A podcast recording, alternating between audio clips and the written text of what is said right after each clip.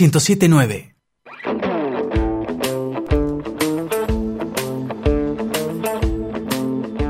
¿Te pasó que en un momento durante la cuarentena dijiste, estoy comiendo de más? Seguramente sí. No sé si de más, pero estoy comiendo más.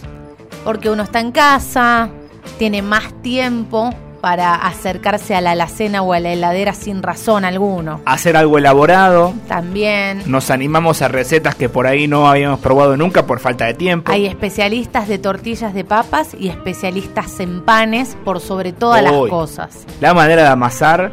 Así como no había, no había, alcohol en gel, tampoco había levadura. Y es real, ¿eh? es, real. Había aumentado mucho la venta de este producto porque, bueno, en casa uno se da maña para esas cosas. Bueno, pero aparte de la comida, también aumentó la bebida y muchas personas coincidían en que durante el encierro empezamos a tomar un poquito más y cuando decimos tomar nos referimos a los mayores de 18 con bebidas alcohólicas. Sí, y, expresado por famosos, ¿eh? En, Viste, en estos famosos videos vivos de Instagram y demás, hay como un denominador común. Lo hablamos también nosotros en el pase, en distintas oportunidades, sobre todo Clau y yo. A mí, en lo que me pasó, en lo particular, es que te lo divido en dos, a su vez. Sí. Tuve una primera etapa así, con, bueno, una copa de vino a la noche para cambiar la rutina, relajar y demás. Y después de esa primera etapa lo cambié y no, no, no lo seguí manteniendo como en el comienzo, como todas las actividades que planteamos en cuarentena, ¿no? Bien. Lo mismo me pasó con el alcohol, pero no sé en general qué pasa en casa. Claro, bueno, vamos a repasar algunas estadísticas para entender un poco más. De esta manera, las personas empezaron a consumir más alcohol durante la cuarentena. Por ejemplo, si nos vamos al Reino Unido, las ventas aumentaron un 22%, mientras que en Estados Unidos un 55%. Es un montón. Aquí en nuestro país, no tanto, menos del 20% aumentó. Pero ¿qué pasa y cuál es la gran diferencia entre, me parece, uno y otro? El argentino es más de estoquearse es Por más, las dudas. No me vaya a faltar el Fernet. Exactamente. Es más de hacer una compra no tanto para hoy. Si no vas al súper, tenés un vinito. A ver, a nosotros nos pasó. Sí. Tenés un vino, qué sé yo. Me parece que el Yankee, que es una de las comparaciones acá, es más de ir a comprar lo que va a tomar hoy. ¿No? Tuki, ahí, un six pack, como dicen. Y también estoy pensando en voz alta, mientras vos describís esta estadística, pienso en que el argentino es un tomador muy social. Sí, es verdad mil veces te contamos acá el amor por compartir el vaso, que ahora no se está pudiendo hacer, pero es cierto que estamos acostumbrados a comprar para llevar a la juntada de porque nos vivimos reuniendo. Y ahora eso se transformó en el seno familiar o bueno de hogar si estás bueno, solo. ahí está la pregunta Yanni. Si éramos la mayoría estábamos por ahí acostumbrados a tomar cuando estábamos acompañados o quizás en algún evento social ¿Por qué empezamos a tomar un poco más? Bueno, más allá de las bromas y los chistes, hay motivos que son un poco preocupantes para de alguna manera poner en contexto este aumento del consumo, de que estamos en un periodo de ansiedad, acompañada de miedo, incertidumbre, preocupación. A ver, ahora estamos un poco más tranquilos quizás. Por lo menos en nuestra provincia. Por lo menos en la provincia, claro, pero en todo el mundo muchas personas se enferman, algunos se complican, otros no. Y eso, por más que no lo digamos todo el tiempo, nuestro cuerpo actúa de manera distinta, ¿no? No solamente que ya estamos con una palabra automatizada en la cabeza que la decimos todo el tiempo, que es coronavirus, Estamos todo el tiempo pensando en base a eso y eso ya genera cierto estrés inconsciente en nuestro cuerpo. Y además estaba pensando en el hecho de cómo les cambió el sueño a la mayoría, el tema de desvelarse y al desvelarse, bueno, elegir un acompañamiento también para que eso sea más ameno. Bueno, ¿por qué lo elegimos?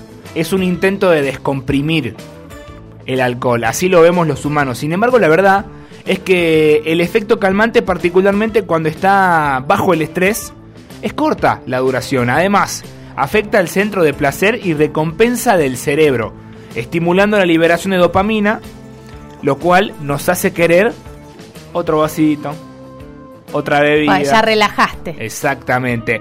Por eso es difícil, si tenés tiempo, no tenés nada para hacer y tenés una botella entera, que digas en un momento, hasta acá llegamos. Bueno, sin embargo, beber para aliviar la ansiedad a corto plazo, paradójicamente, en lugar de reducirla a mediano plazo, la empeora. Es como un efecto rebote, de cierta manera. Por eso también ha cambiado el consumo. Ni hablar del cambio de rutina, ya ni yo antes llegaba a las 9 y media de la noche súper cansado por un día largo y demás. Ahora mi día capaz, que laburando desde casa termina igual, pero sé que al otro día no me levanto tan temprano o no me levanto.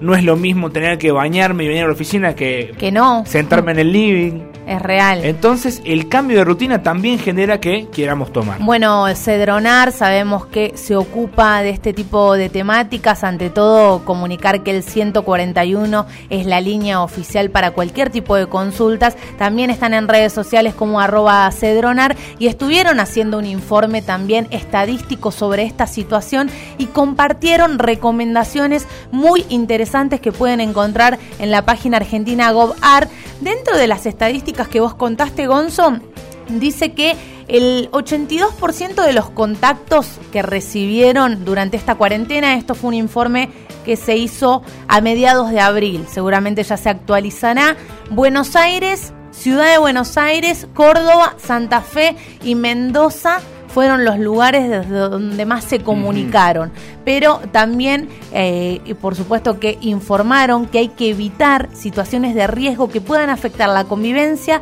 la salud de las personas en cuarentena y también pensar en este círculo. Si afecta tu salud, hace que se sobrecargue el sistema de salud, que es lo que estamos evitando para afrontar esta pandemia. Pero más allá de eso, está bueno saber que es un peligro meterse en esta realidad justamente para evadir la realidad. Exacto. Dentro de las recomendaciones, en otro momento seguramente podamos desarrollarla, hablan de cómo es el alcohol en nuestro cuerpo, que muchas veces lo subestimamos y habla de que, que tampoco se elimina, cómo repercute en nuestra salud, de qué manera los mitos y las verdades que hay en torno a, las bebidas alcohólicas son tan así y cuánto no. Entonces está muy bueno el informe, si alguien quiere nos pide por privado, lo compartimos, si no pueden consultar la página de Cedronar para acatar las recomendaciones en un momento difícil en el que estamos en casa está bueno saber sobre esta realidad. Obvio que hablamos de